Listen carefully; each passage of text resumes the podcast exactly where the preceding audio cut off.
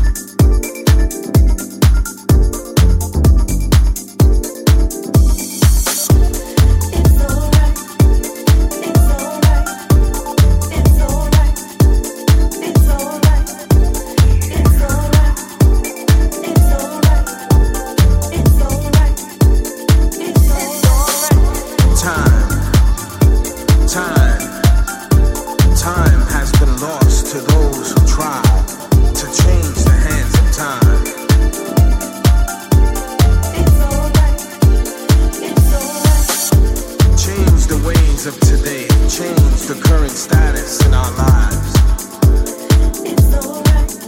Led by emotion, those who seek to slow down